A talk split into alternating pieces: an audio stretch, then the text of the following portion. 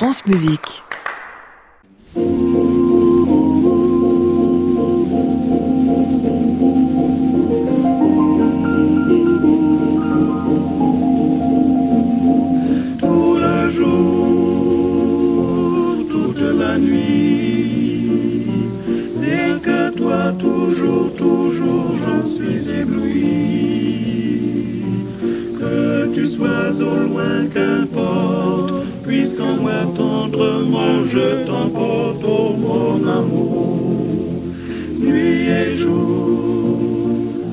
Tous et bienvenue dans le Classic Club sur France Musique tous les soirs de la semaine, 22h en direct depuis l'hôtel Bedford à Paris. 17 rue de l'Arcade, c'est l'adresse que je vous donne toujours pour venir voir de nos invités et puis pouvoir entendre ce qu'ils ont à nous raconter. Ce soir, Eduardo Torbianelli sera en deuxième partie de programme pour nous parler de piano forte d'un programme qui nous donnera euh, très bientôt. Et puis en première, eh bien, Bruno Messina, grand spécialiste de Berlioz, je devrais dire grand amoureux du compositeur, vient nous causer de cet immense musicien français à l'occasion de la parution d'un livre, une sorte de biographie, enfin, un essai biographique qui lui consacre Actes Sud de Bruno Messina est avec nous jusqu'à 23h. Bienvenue à tous dans le Classic Club.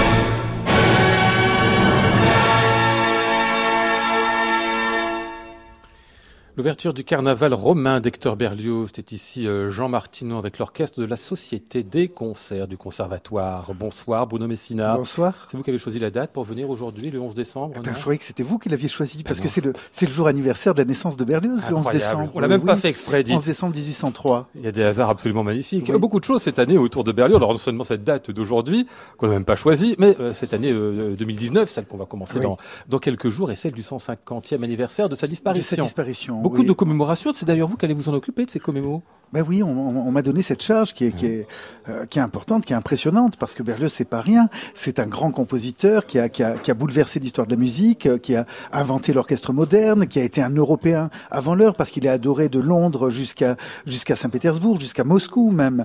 Euh, finalement, c'est en France qu'il est le plus mal compris. En tout cas, c'est ce dont il se plaint un petit peu tout au long de sa vie. C'est resté, d'ailleurs, il n'a pas tort. Hein. C'est resté. Ça, ça, ça s'arrange quand même. Hein, quand on regarde le, le, beau programme de la Philharmonie de Paris cette année, pour cette année 2019, il y a quasiment l'intégrale. Mmh. Il y a les Troyens à l'Opéra de Paris. Lui, il a, il a, jamais pu les voir de son vivant, les Troyens. Mmh. C'est réparé quelques années après. La panthéonisation, c'est pour quand? Parce que vous me rappeliez en ah, ouverture d'émission que euh, De Gaulle voulait la faire en 69, avant les événements de mai. Eh ben, oui, oui. Alors c'est vrai que euh, c'est une vieille histoire, ça, chez les Berlioziens, cette panthéonisation.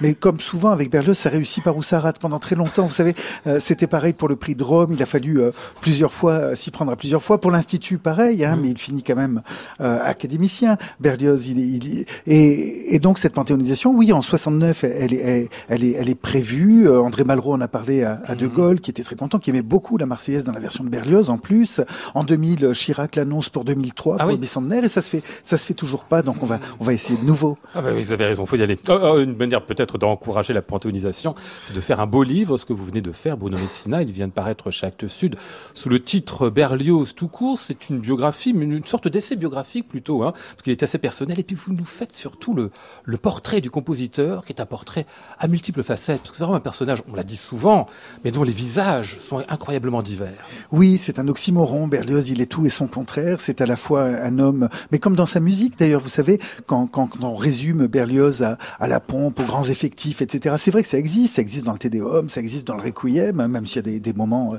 très raffinés. Mais, mais Berlioz, c'est aussi l'homme des nuits d'été, c'est celui qui, qui invente donc la mélodie française, c'est aussi l'homme de l'enfance du Christ, qui sont des pages euh, ciselées comme euh, petits bijoux de délicatesse absolue. Donc Berlioz lui-même et tout cela, c'est un être extrêmement sensible, qui peut être aussi un petit peu rustre. C'est un rural, c'est quelqu'un qui vient de la campagne. De paysan. Oui, alors enfin, paysan, c'est beaucoup dire, mais éduqué, mais, en, tout cas terrien. Il vit du, du produit de ses fermes. Euh, c'est, il, est, il est très éduqué, mais par son père, donc il n'est pas allé véritablement à l'école. Berlioz, mmh. un peu à, la manière rousseauiste. Son père lui a lu Virgile, etc. Donc euh, il connaît ses humanités, mais en même temps, il n'a pas grandi dans le monde. Euh, il, il, le raconte dans, dans, les mémoires. Il dit avant avant 25 ans, finalement, j'étais, j'ai jamais été véritablement dans le monde. Et puis il a pas grandi avec la musique, parce que ça, c'est une des spécificités de Berlioz, euh, c'est qu'il est autodidacte et, qu'il arrivera au conservatoire très tard, après 20 ans. 1854, c'est la date à laquelle vous commencez votre biographie. Donc quand il a 50 ans, en fait, c'est un chapitre qui en quelque sorte est un peu symbolique parce que comme une césure cette année-là dans la vie de Berlioz.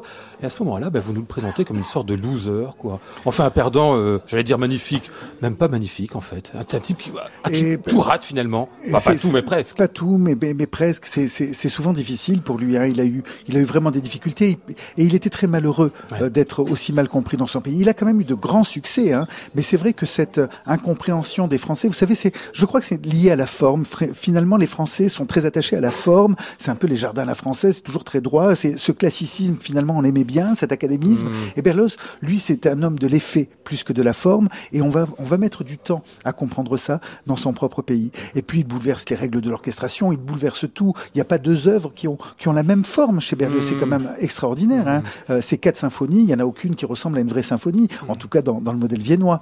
Donc euh, ces opéras, c'est la même chose. La, damnation, la damnation de Faust, c'est c'est pas vraiment un opéra. On sait pas on sait pas ce que c'est. C'est une légende dramatique. Oh, certains la mettent en scène, d'autres disent que c'est sacrilège de la mettre en scène puisque Berlioz ne la demandait pas. La symphonie fantastique, c'est une, symphonie cinématographique, c'est une symphonie à programme, c'est une symphonie imaginogène. Il nous raconte une histoire, Berlioz, en, cinq mouvements, une, histoire incroyable. D'ailleurs, c'est un trip, hein, un trip à l'opium. c'est ça, hein, la, symphonie fantastique. Et puis, euh, histoire de droguer. Harold en Italie, c'est un concerto qui n'en est pas un, mmh. hein, Paganini, qui en avait fait la commande, a été très déçu. Il disait finalement, il n'y avait pas assez d'alto. Et, puis plus tard, il, reconnaîtra l'héritier de Beethoven avec, euh, avec Berlioz. Oui. vous nous rappelez, Bruno Messina, tout à l'heure, que euh, les Troyens, donc, il faut attendre très longtemps pour soit créer l'Opéra de Paris, que euh, Hector Berlioz ne l'a jamais vu. Là, on a une très belle version au disque qui nous est arrivé il y a quelques mois. Magnifique. Une merveille d'avoir ceci. Hein, John Nelson qui s'est lancé là-dedans. On va en écouter un extrait, L'adieu fière cité de Didon. C'est chanté par Joyce Di Donato.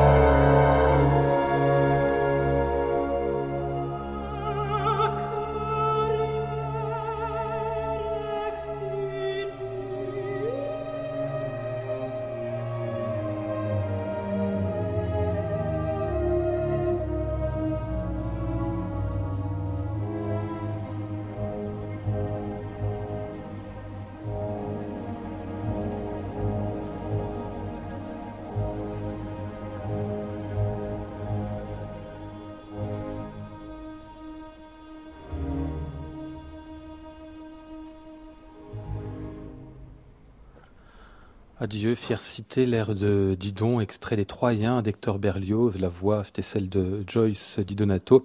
L'orchestre philharmonique de Strasbourg, dirigé par John Nelson. Classic Club, Lionel Esparza, France Musique. Bruno Messina, euh, Sigmund Freud disait dans une lettre Notre cœur tend vers le sud, une correspondance qui est parue qui nous rappelle ceci, notre cœur à tous en quelque sorte, mais pendant qu'on écoutait ces Troyens, vous me disiez celui de Berlioz aussi, en tout cas à travers cette œuvre-là. Oui, je crois, c'est quelque chose qu'on ne note peut-être pas assez chez Berlioz, mais cet enfant du Dauphiné, la côte Saint-André est tournée vers le sud, hein, ça, ça, ça, regarde vers la Provence, ça regarde vers l'Italie. Il y avait d'ailleurs de l'immigration déjà qui était installée là, c'est ce qu'on entendait dans, dans, les foires. Et ce qui me fascine, c'est qu'avec Virgile, euh, dans lequel il grandit, Hein, vraiment la lecture de Virgile, son père lui fait quand il est enfant c'est ce grand roman de, de, de, de, la Méditerranée. Et finalement, euh, je, je, je, trouve qu'il y a là un modèle. Berlioz va réinventer au XIXe siècle, après la Révolution, il faut, il faut se poser la question civilisationnelle que, que tout cela pose. Et il, il, réinvente le grand roman du Sud. La, la, et, et, et, à l'inverse, on va avoir Wagner qui suit, qui suit Berlioz de 10 ans, mmh. qui est son cadet, qui va prendre plein d'idées à Berlioz. Hein. Il suffit d'écouter rien dit et c'est très très berliozien hein, le, le, premier Wagner. Et, euh, et ben lui, il fait finalement le contraire il réinvente un grand mythe pour le Nord. Et pourtant, l'Italie, on peut pas dire qu'il l'aimait vraiment. Alors vous racontez, évidemment, c'est rocambolesque. À un moment où il part à la Villa Médicis, bon, je passe sur les, il a fallu quatre ans pour y arriver, ça c'est autre chose. Oui, oui. Il part, il a la femme qu'il aime, qui lui est promise, qui en fait euh, lui donne aucune Camille, nouvelle, simplement oui. parce qu'elle est en train de se marier avec un autre. Quoi. Oui, avec un autre, oui. Alors il l'apprend par la maman, donc il est pas très content. Il ouais. décide d'aller l'assassiner. Il ça. prend ses deux pistolets. Parce qu'il a du toujours... poison. Eh oui, il a toujours deux pistolets avec lui, avec euh, quatre balles, une pour elle, une pour la maman, une pour euh, une pour le l'amant, et puis la dernière pour lui, évidemment. Mais heureusement, on voyageait lentement à l'époque, et donc il a le temps de, de changer d'avis au cours du voyage en arrivant à Nice. Il s'arrête à Nice, voilà, c'est voilà. ça. Qui est encore voilà. l'Italie à l'époque. Qui est encore l'Italie, et, et, où il écrira d'ailleurs plusieurs œuvres. Hein. C'est une œuvre qui, c'est une ville qui va l'inspirer, dans laquelle il va aller plusieurs fois. Mais la Tour de Nice, par exemple, ça devient le Corsaire. C'est ça. C'est voilà. Oui, Berlioz, voilà, s'est arrêté en, en, chemin, mais il avait été très trahi. Et, et cette Camille, ça, ça, va devenir Madame Pleyel. C'est ah la femme de Camille Pleyel ensuite. Ah. Voilà. Et il lui jouera un mauvais tour d'ailleurs à Londres bien plus tard, parce qu'il va la retrouver dans un concert qu'il dirige au moment où Berlioz fait toutes ces séries de, de, de, concerts à Londres autour des années 50, entre 50 et 55. Et il la retrouve dans un concert et elle va prétendre qu'il lui a saboté le concert. Alors on ne sait pas si c'est la mauvaise foi de Berlioz. Lui il prétend qu'elle n'était pas du niveau. En tout cas, une plainte va être déposée à la Société des concerts de Londres euh, par Madame Pleyel. Donc Berlioz aura eu sa vengeance. Pas, euh, pas, exactement celle qu'il souhaitait, mais il en aurait eu une. Une vengeance tardive. Vous citez un, un, un nom, enfin un genre, l'autofiction à propos d'Hector Berlioz. C'est un genre qui est ouais. tout récent. Vous dites c'est une sorte de pionnier à la fois dans ses écrits ouais. et dans ses œuvres, parce qu'il réinvente finalement sa vie à travers euh, les fictions. Alors Berlioz écrit très bien. Je crois que le, le, le compositeur a un peu caché l'écrivain, ouais. mais c'est un merveilleux écrivain qui, qui, maîtrise parfaitement la langue française, qui a beaucoup d'humour, euh, qui utilise l'ironie, qui utilise plein de procédés qui sont finalement très neufs. Or dans, dans les mémoires par exemple, il nous dit, il nous prévient d'ailleurs. Hein, je, euh, je, je, ne dirais que ce que je ne veux bien dire. Voilà. Et, et ça, euh, je, je, pense que c'est un guide. Il faut savoir quand on quand on lit Berlioz que, euh, en effet, il se met parfois aussi en scène comme comme un romantique. C'est ce qui est marrant aussi dans les écrits de Berlioz, c'est que cette cette façon de se mettre en scène, il la transpose à la critique de ses propres œuvres. C'est-à-dire qu'il lui arrive quand il est à l'étranger de faire les comptes rendus plutôt dithyrambiques de ses concerts, ah oui. qu'il envoie à des copains à Paris, ah qui, qui, qui, les publie dans les journaux parisiens. Voilà. Donc Berlioz manie bien le verbe. Et puis, vous savez, il a écrit des nouvelles mmh. incroyables de science-fiction. Euh, il écrit Le suicide par enthousiasme. Rien que le titre, c'est c'est un programme. Le piano enragé, où, où, où, un piano joue tout seul à la fin, au bout d'un concours. Euphonia, Euphonia, ça se passe en 2344. C'est Orwell. C'est la cité idéale, c'est ça. La cité, hein voilà, idéale, mais à la fois policière, parce que, parce que pour qu'elle soit idéale, il faut, il faut qu'elle soit policée, et euh, où tout est musical. Voilà, tout est organisé en quartier de musique, etc. Donc, non, Berlioz, c'est un grand inventeur, oui. Euh, bonsoir, Edouard de Torbianelli. Bonsoir. Je profite parce que vous êtes déjà arrivé, euh, pour vous poser la question. Est-ce qui vous fascine, vous, euh, Hector Berlioz, comme pianiste et pianofortiste en particulier? Je ne sais pas s'il a grand chose à vous dire, si. Euh, non, mais il me fascine pour ses caractéristiques hein, qui ne sont pas vraiment liées au piano. Mmh, vraiment pas. Donc, mais c'est là juste un grand homme d'orchestre, des faits raffinés, des couleurs on peut toujours apprendre en tant que pianiste. Ouais, à cet orchestre-là. Euh, avec vous, on parlera tout à l'heure, Eduardo, de vos oui. prochains euh, programmes de concert autour de différents pianofortes. Bon, on va revenir à, à Berlioz lui-même, parce qu'on parle instrument, il n'était pas du tout pianiste. Non, vous, non, vous me racontez. Non, il n'est pas pianiste. Bruno il, Messina. Il commence avec la flûte, avec une flûte de berger, le flageolet d'ailleurs, qu'il ouais. trouve dans le tiroir de son père. C'est assez étonnant.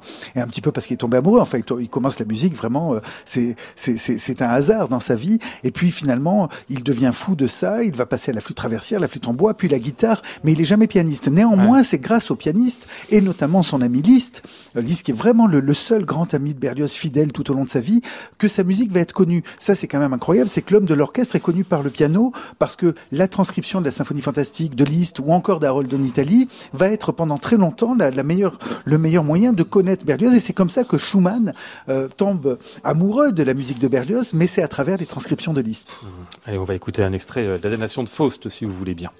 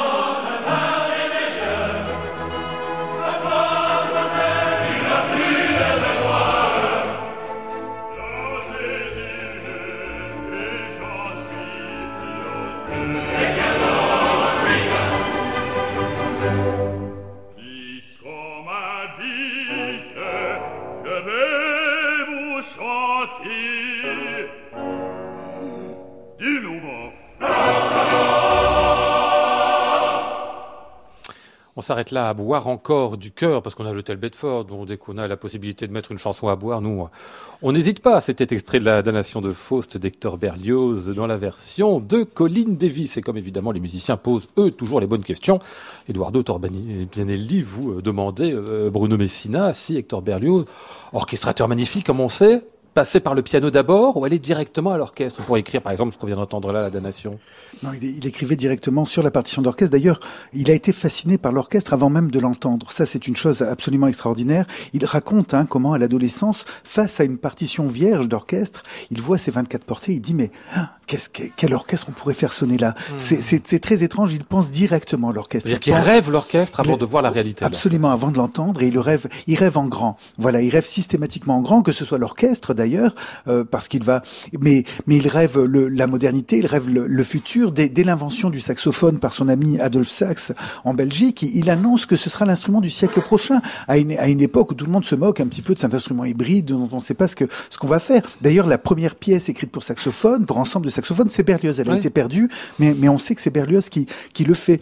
Euh, il invente le concept de, de festival. C'est totalement mmh. incroyable. Aujourd'hui, toute notre vie culturelle est festivalière, mais il a fallu que ça commence et c'est Berlioz qui invente ça. Et, les, les... vous dites bien, Liszt invente le récital, oui. Berlioz le festival. Et en effet, c'est des choses qui sont, qui sont, il faut bien les inventer à un moment. Quoi. Il faut les inventer et c'est dans ces années-là, c'est dans les années 40 du, du 19e siècle. Ça correspond aussi à la naissance de la société des loisirs, c'est-à-dire que la Révolution a bouleversé le rapport au spectacle, euh, l'économie même du spectacle. Berlioz, c'est incroyable. Il est producteur de ses concerts. Quand il arrive quelque part, il faut qu'il qu engage les musiciens, mmh. qu'il passe les auditions, qu'il engage les chanteurs, qu'il trouve la salle. Il est payé sur la recette. C'est une économie tout à fait euh, étonnante et il va inventer au fur et à mesure autour de ça. La spatialisation aussi, vous voyez son, son requiem, c'est le home cinéma, Berlioz, on est plongé dans la musique, c'est, extrêmement fort. Euh, et la théâtralisation aussi, avec des, des, des, grands textes, comme on peut voir dans l'Hélio, euh, la suite de la symphonie fantastique. Il invente une suite à sa symphonie fantastique. En fait, ça s'appelle épisode de la vie d'un artiste. Il faudrait presque tout le temps jouer la symphonie mmh. et, en, et ensuite l'Hélio, euh, où c'est très shakespearien, comme ça, où il, où il, où il écrit de, de, grands textes.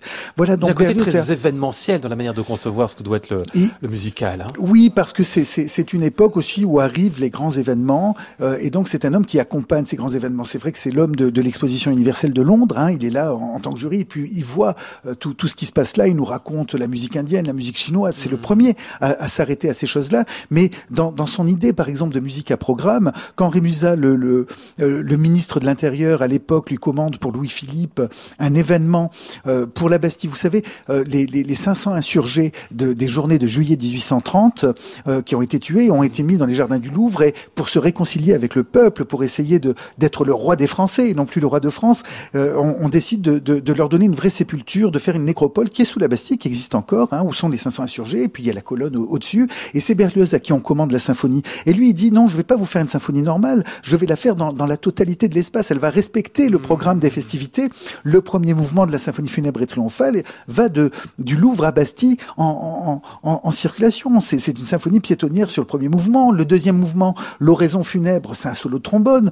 Euh, il faudra attendre Glenn Miller pour voir des solos mmh. de trombone. C'est quand même absolument extraordinaire. Il est là encore, il est inventeur, il est avant les autres. Et il s'intéresse beaucoup à la facture instrumentale, toutes les nouveautés. C'est quelqu'un, c'est le premier à utiliser l'électricité dans la musique. C'est le papa des DJ. Vous savez, le BPM, le, le, euh, le, le battement par minute ouais, qu'ils ouais, ont dans l'oreille. Parce que dès l'invention de l'électricité, de par Monsieur Volta et tout, tout, voilà, il regarde tous ces travaux-là et euh, il va utiliser pour diriger les grandes masses orchestrales un, un métronome à impulsion électrique ah bon? qui permettra à des chefs éloignés, euh, voilà un petit peu comme on a des relais vidéo aujourd'hui, euh, de, de, de, diriger des grands effectifs. Il est très très moderne. D'ailleurs, il est assez proche des Saint-Simoniens. Cette religion du progrès va beaucoup l'intéresser à un moment. Les circulations, le, le train, l'invention du train, enfin tout ça. Il y a beaucoup de descriptions de, de, de ses voyages. Il écrit d'ailleurs un hymne au chemin de fer lorsqu'il inaugure la ligne Paris-Bruxelles à la gare, à la gare de Lille. Mmh. Euh, chose assez troublante aussi lorsqu'on voit l'enfance d'Hector Berlioz tel que vous nous la racontez dans ce livre, euh, Bruno Messina, la danse. Que vous nous racontez qu'au début, en fait, ce qui est fondamental dans l'enseignement, on l'aura compris, très très libre, hein, que lui donne son père et quasiment exclusivement son père, puisqu'il passe juste une année à l'école, Berlioz. Les arts sont très importants, les les sciences aussi, enfin l'histoire, tout un tas de choses. Et la danse, il est un professeur de danse rien que pour lui, ce qui dit pas mal de choses de sa musique aussi. C'est peut-être un lien aussi avec euh, la musique baroque, la musique plus ancienne, dont on sait qu'elle est toujours basée sur la danse. Bah, celle de Berlioz aussi. Ah oui, c'est une musique, il y a beaucoup de mouvements hein, dans la musique de Berlioz, il y a du contretemps euh, incroyable dans la symphonie fantastique. Enfin, on est dans une musique qui, qui, qui, qui vraiment se balance, qui danse à, plusieurs moments, qui est pas facile à, à mettre en, euh, néanmoins emballé. On en parlait avec, avec Brigitte Lefebvre il y a, il y a peu de temps parce que c'est vraiment un grand défi euh, pour, pour les chorégraphes, mais c'est une musique qui, qui danse. Et c'est vrai que dans l'enfance de Berlioz, on sait euh, qu'il y a eu euh, deux modestes professeurs qui sont passés de musique à la Côte Saint-André, mais que par contre les cours de danse étaient réguliers et on dansait. Vous savez, à cette époque, il y avait il y avait le rigodon dans le Dauphiné, hein, évidemment. Il y avait à la fois la danse plébéienne, populaire, celle des, des places de village, et puis on dansait dans les salons de, de manière un petit peu comme à Paris. On faisait on faisait les Parisiens dans les salons de la Côte Saint-André, et là il y avait des, des petits ensembles instrumentaux, et on sait que Berlioz dansait, oui. Ouais. Bon, je vois comme un reproche à vous faire sur votre livre, euh, Bruno Messina. Parfois, vous rêvez, hein, quand vous nous dites, par exemple, euh, côté sexualité, très différent de Victor Hugo, qui lui était un grand praticien. Vous dites, Hector Berlioz, lui, concrétise peu. Comment vous le savez? Bah écoutez, non, je, je ne le sais pas. Non, pardon d'avoir dit ça. Non, c'est- que Victor Hugo, on sait qu'il il tenait des livres, Oui, ah bah hein, oui, oui, oui, il tenait une comptabilité de, de, de ses conquêtes, ce qui n'était pas pas terrible. Non, Ber- Berlioz semble beaucoup plus rêver que, que concrétiser. En effet, mais parce qu'on on, on le voit euh, avec cette Camille, par exemple. euh, voilà, cette, cette frustration, c'est sans doute d'a- d'ailleurs celle qu'il a un peu initiée, notre notre Berlioz, à, à l'amour. Et donc c'est pour ça qu'il qu'il est fou de rage. Mais par la suite, oui, on- enfin, c'est c'est assez compliqué quand il nous raconte, par exemple, cette cette histoire adultère euh, en Russie. Euh, enfin, il nous la raconte pas. D'ailleurs, on la découvre après en, en, li- en lisant la, la correspondance. Mais on, on s'aperçoit que c'est- ça, ça a l'air assez platonique avec cette choriste russe. Euh, il lui prend la main, il la serre sur son cœur, il lui broie la main sur son cœur en regardant la Neva, en lui chantant Roméo et Juliette. Vous voyez, ça, tout, tout, tout ça, voilà, c'était c'est pas très hugolien. Allez, Roméo et Juliette, vous tombez bien, le duo d'amour. Enfin, c'est pas un duo, mais c'est, ça revient au même. quoi.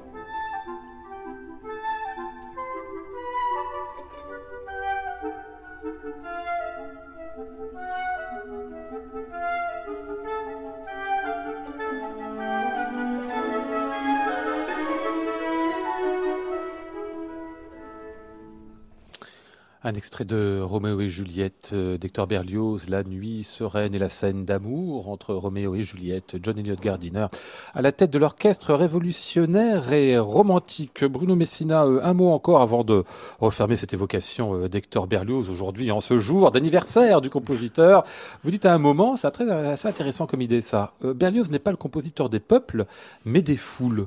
Euh, comme si finalement le côté, ce qui était important au 19e siècle, les peuples en tant que création nationale, etc., il est un petit peu au-delà de ça, quelque chose d'autre. Oui, c'est pas, c'est pas son problème, c'est pas politique, mais c'est la foule. En effet, c'est le mouvement, c'est cette masse comme ça, et on le retrouve à la fois dans l'orchestre, on le retrouve dans dans ses grandes œuvres. C'est quelqu'un qui qui qui voilà, il y a un grand souffle. Hein, vous, vous savez, pour pour la Marseillaise, par exemple, il donne, comme dit Dascalis, ce qu'il faut faire pour cette Marseillaise. Il dit que doivent chanter tous ceux qui ont un cœur et du sang dans les veines, par exemple. Mmh. Voilà. Euh, donc, euh, c'est voilà, se pose pas la question euh, plus spécifiquement de la patrie ou autre chose, mais mais c'est la foule, c'est la masse. Berlioz, c'est quelqu'un du, du mouvement, oui. Mmh. Mmh. C'était facile de réduire une vie comme celle-là en combien 210 pages. Ah, oh, c'était qu'est-ce que c'était dur. Hein bah oui, parce que parce qu'évidemment il faut faire des choix assez subjectifs. Après on s'est dit, je, je, veux donner une, une envie quoi par rapport à Berlioz. C'est c'est ça, c'est avoir une sorte de, de, de, portrait, alors subjectif, une subjectivité assumée. Évidemment, Berlioz racontant sa vie, c'est bien plus de pages que ça, les mmh. mémoires. Et puis il y a sa correspondance, c'est des milliers, des milliers, des milliers de lettres et ses chroniques musicales. Ça doit être un mètre linéaire. Les, c'est énorme ce qu'il y a. Le côté graphomane quasiment. Hein. Graphomane, il a écrit énormément. Ils avaient le temps, hein, remarquez, avec les diligences, les hôtels de poste, etc. Mais donc, euh, il y a énormément de d'écrits de, de, Berlioz, euh, et il fallait euh, essayer d'en voilà, d'en retirer une substantifique moelle et, et de donner envie de, de s'approcher de cet immense compositeur. Berlioz par Bruno Messina, ça vient donc de paraître chez Actes Sud, en couverture la photo de Berlioz en 1860 par Nadar, qui est une véritable merveille. Donc c'est un très chouette livre qui résume la vie et l'œuvre d'Hector Berlioz par vous. Votre festival le prochain de la Côte Saint-André, ce sera quand cette année? Vous savez déjà là Ce sera toujours à la fin du mois d'août, du 17 août au 1er septembre. Voilà, il y aura plein de grandes surprises pour ce 150e anniversaire. Classic Club, Lionel Esparza, France Musique. Il est 22h36, Eduardo Torbianelli, avant qu'on parle vraiment de vous, vous nous avez apporté un disque qui sera bah, un peu beaucoup plus qu'un coup de cœur, une sorte de disque découverte en tout cas pour nous. Il est signé Joël Frederickson et il y a votre femme qui chante dedans. Je sais pas qu'elle était musicienne. Oui, elle chante. Oui, oui. Oui. Ben, vous vous êtes rencontrés comme ça, c'est ça? C'est la voix la plus adapte pour, ces, pour cet enregistrement parce qu'il s'agit de musique de la Renaissance hispano-américaine et donc était les, colombienne. Ah, les colombiennes, d'accord. Alors c'est la, la, prononciation la plus parfaite. Ah, c'est la femme parfaite, de toute façon. Oui. Nous sommes d'accord.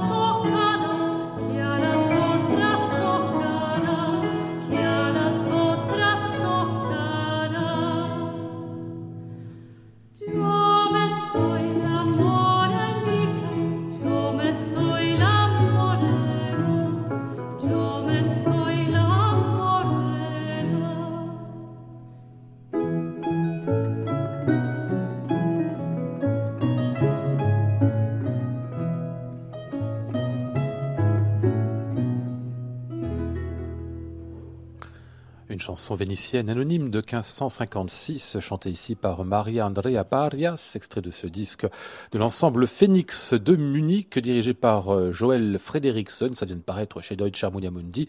C'est donc le, choix découverte de ce soir pour Eduardo Torbianelli. On a fait une jolie découverte. Il n'y a que des chants de Noël, en fait, là-dessus, c'est ça hein, Oui, oui, ce sont des villancicos de, de Noël, d'Espagne, de Latino-Amérique.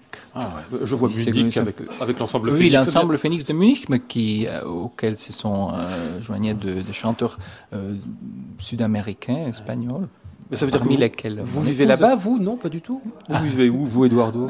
Moi, je vis entre Paris et Bâle. Ah, Bâle à la Scola À la Scola, j'y enseigne, donc ah. j'y dois être beaucoup, très souvent mais la résidence officielle est ici. C'est à Paris. Euh, c'est un lieu fantastique, la Scola euh, de, de Bâle. Ça salue non seulement tous les, entre guillemets, baroques, musique ancienne, passent là-bas, mais c'est une effervescence, on a l'impression constante. Hein. C'est un lieu assez unique, c'est vrai aussi comme euh, typologie de formation. Il n'y a pas une deuxième dans toute l'Europe. Même si dans les conservatoires supérieurs, il y a des départements de musique ancienne, mais en fait, une école complète pour la musique ancienne est assez unique. Et là, les programmes est très vaste parce qu'on de la, on va du Moyen Âge à la musique romantique. Et aussi, les programmes théoriques sont vraiment très intéressants, fondés sur la, hum, disons, sur la recherche des sources théoriques d'époque. C'est ça. Oui, vous dites bien recherche, c'est ça qui est important, c'est un lieu et enfin, je veux dire l'approche de la musique ancienne dans ce lieu-là en particulier, c'est pas simplement l'interprétation, passer l'interprétation, passer des manières de jouer, mais c'est continuer à rechercher sans cesse sur les partitions, sur la manière dont on peut les, les, restituer. Exactement, parce qu'il faut toujours remettre en discussion, même euh, disons le, fait qu'il y a déjà une tradition d'interprétation dans la musique euh, ancienne, n'importe quelle, soit médiévale, baroque fait que il, soit une nécessité de se remettre à la recherche parce que sinon certains modes interprétatifs deviennent euh, vraiment euh, des choses communes pratiquées partout à l'oreille tandis qu'il faut évidemment euh, comprendre que s'il y a quelque chose qui sorte d'une interprétation doit être fondé dans, dans une connaissance. Bon si la musique est très éloignée il est parfois difficile.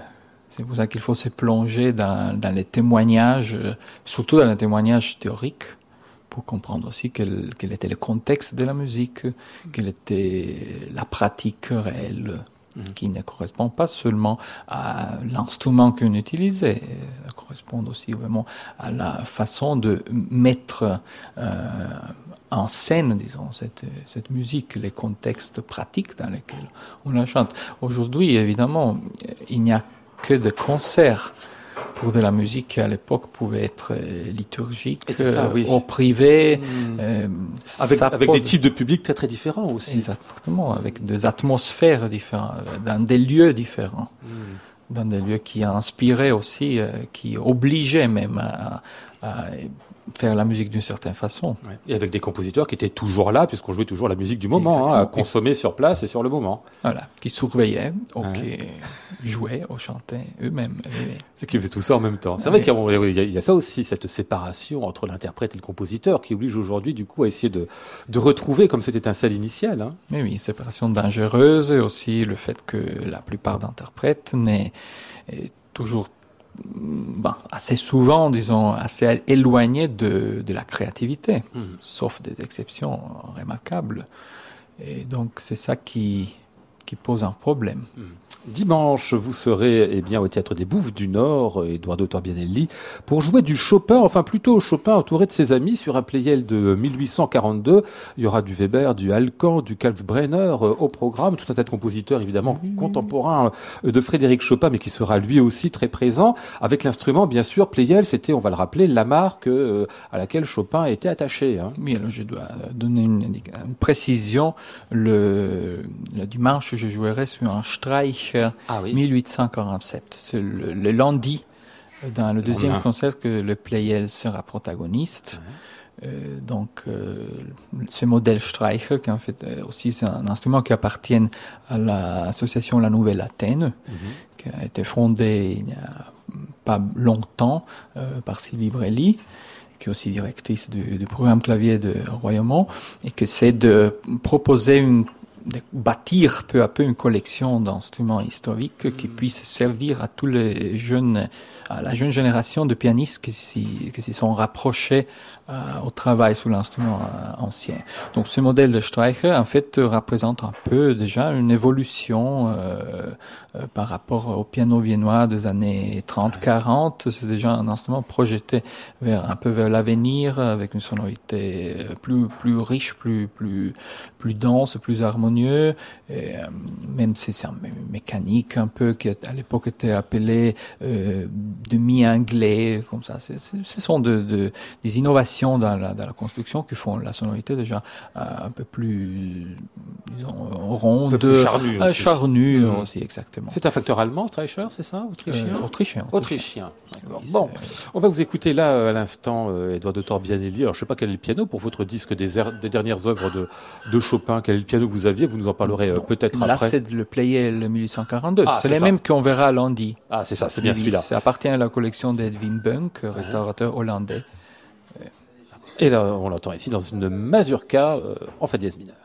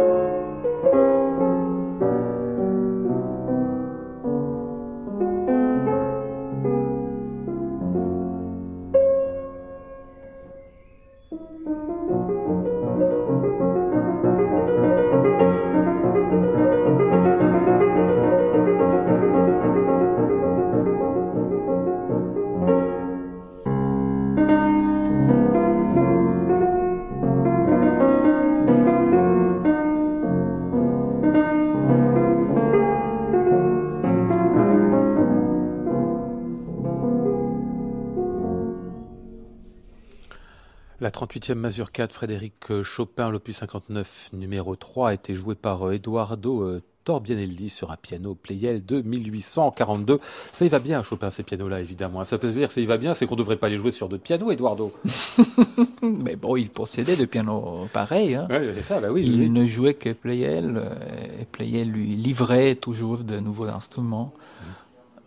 Edouard Turbénilly qu'on retrouvera donc ce dimanche 19h au Théâtre des Bouffes du Nord euh, sur ce Streicher pour un programme Weber, Nalcan, Chopin, Kalbrenner, d'autres encore. Et puis lundi donc sur ce concert atelier, puisqu'il y aura un atelier d'abord, 19h30, puis un concert après, 20h30. Alors avec là, en plus, on doit le signaler, euh, toujours au Théâtre des Bouffes du Nord, plein de pianos, parce qu'il n'y aura pas seulement un, ce Playel de 1842, mais même des pianos modernes pour les faire dialoguer, c'est ça hein? Exactement, c'est un dialogue avec le piano, même avec les pianos préparés. Ouais. Et il y aura Nicolas Hodge, il y aura Claudia Cha, euh, qui, qui, feront entendre de la musique de Xenakis, de Rime, ah de Pascal Duzapin, de John Cage. Il y a même une espèce de parallèle entre le piano romantique avec registre, le piano français avec la voix céleste, euh, avec euh, ah des sortes de, de pédales spéciales de ah jeu, et le piano préparé, disons. Ah oui, le piano préparé. Parce qu'on oublie souvent qu'en fait, au XXe siècle, le piano s'est fixé sur une sorte de, de modèle, alors que pendant tout le XIXe, finalement, ça reste un, lieu d'expérimentation pour les, euh, pour les facteurs, très important. Oui, oui, c'est un lieu d'expérimentation, de, bah, évolution, de recherche, ça, euh, disons. Mais c'est aussi un, un, instrument simplement qui euh, vive euh, chaque fois dans, dans l'exemplaire que le facteur euh, mm. va bâtir aussi pour des occasions, pour des contextes différents, de différents formats qui sont utilisés aussi dans des dans des contextes musicaux, disons, de, de performance euh, qui n'était pas toujours celle ouais. d'un concert ou d'une grand, grande salle. C'était au salon, mmh. euh, c'était dans des salles plus petites. Euh, et donc, il y a beaucoup de variétés. C'est ça, il y a beaucoup de pianos en fait. Et beaucoup de variétés surtout, ouais. et des, des, voix différentes. il faut de toute façon euh, savoir les utiliser, mais il faut aussi savoir mettre, si l'on veut, la voix sa propre voix, la voix de la musique aussi, mmh. dans n'importe quel modèle mmh. d'instrument. Oui, parce qu'en fait, vous dites ça parce que euh, le piano, euh, ces pianos-là, en tout cas, imposent beaucoup de choses à l'interprète. Hein. D'abord parce qu'ils n'ont pas évidemment les capacités des grands pianos modernes, mais en plus parce que bah, le temps a fait que c'est des pianos qui sont parfois fragiles. Ils sont fragiles, mais la fragilité n'est pas toujours la caractéristique, selon moi, la plus importante. Mmh. Euh, on peut, pouvait dire que, disons, si on avait fait une comparaison avec la sonorité plus épaisse, euh, plus grande, plus lourde d'un piano, d'un grand piano moderne, ils sont plus transparents plutôt. Mmh.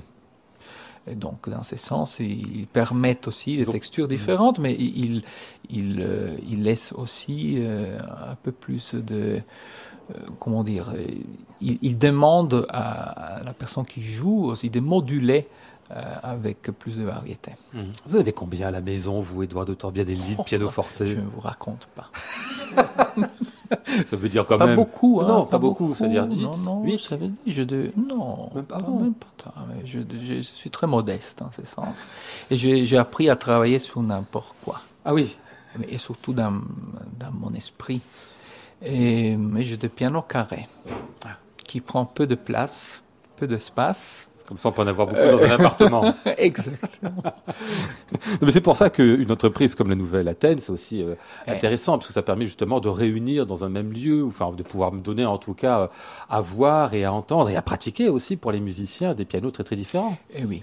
Oui, oui, il faut, il faut créer ce parc instrumental pour les jeunes générations qui se sont approchées dans les dernières années au piano historique et surtout à l'interprétation, disons, de la musique classique romantique informé à la lumière, disons, des de, de connaissances qu'on a. Et ça veut rien dire dans le sens du muséal, hein, ça veut dire dans le sens de la récréation, d'une compréhension profonde, surtout éviter l'aléatorisme, si l'on veut. Je dis un, oui, oui, justement, bien, absolument, parfois j'invente de mots en français. Je comprends. On me, on me reproche ça, c'est vrai. Euh, mais c'est créatif aussi. Oui, et, et donc il faut mettre à disposition ces instruments pour les gens qui qui, qui, ont fait ce travail et qui n'ont pas euh, occasion euh, de trouver facilement cette typologie d'instruments. Moi, je les trouve plus facilement, hein, parce que là où même où j'enseigne, j'ai à disposition et oui, plusieurs instruments. Donc, mmh. euh, comme je travaille là où je suis, euh, pas, je, je, ne dois pas avoir huit instruments à la maison comme vous croyez. Je comprends, c'est ça. Allez, on va écouter un disque Beethoven que vous avez gravé il y a quelques années, Eduardo. C'était pour les variations Diabelli, dont voici ici le l'argot quasi final.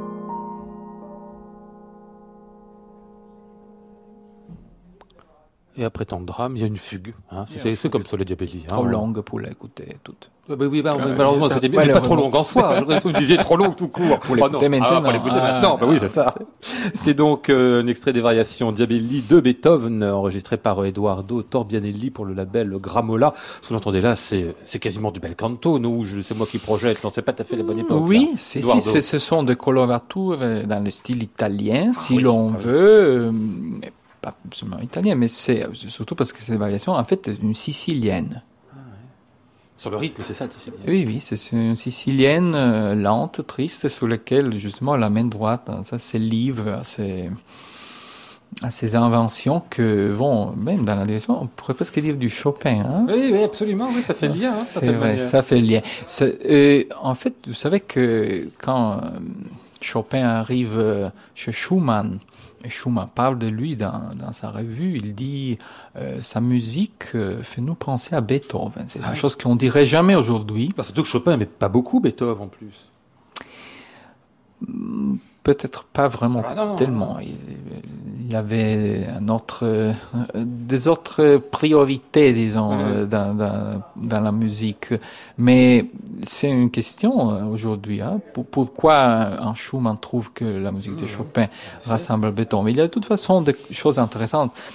Parce que Beethoven, dans certains moments, il est très rêveur. Oui. oui. Et ça, ça peut chauffer un peut-être. oui, mais ça, c'est un moment. Oh, bon, on trouve aussi des moments schubertiens dans Beethoven. Hein. Mm. Ça, c'est quand Beethoven se met sur une longueur d'onde, disons que celle de autres compositeurs ont fait, euh, disons, de leur musique la plupart. Mm. Merci à vous, Eduardo Torbianelli. Je rappelle qu'on vous retrouvera en concert à Paris au Théâtre des Bouffes du Nord ce week-end, dimanche à 19h et lundi. Et puis merci à vous, Bruno Messina. Votre livre sur Berlioz vient de paraître aux éditions Actes Sud.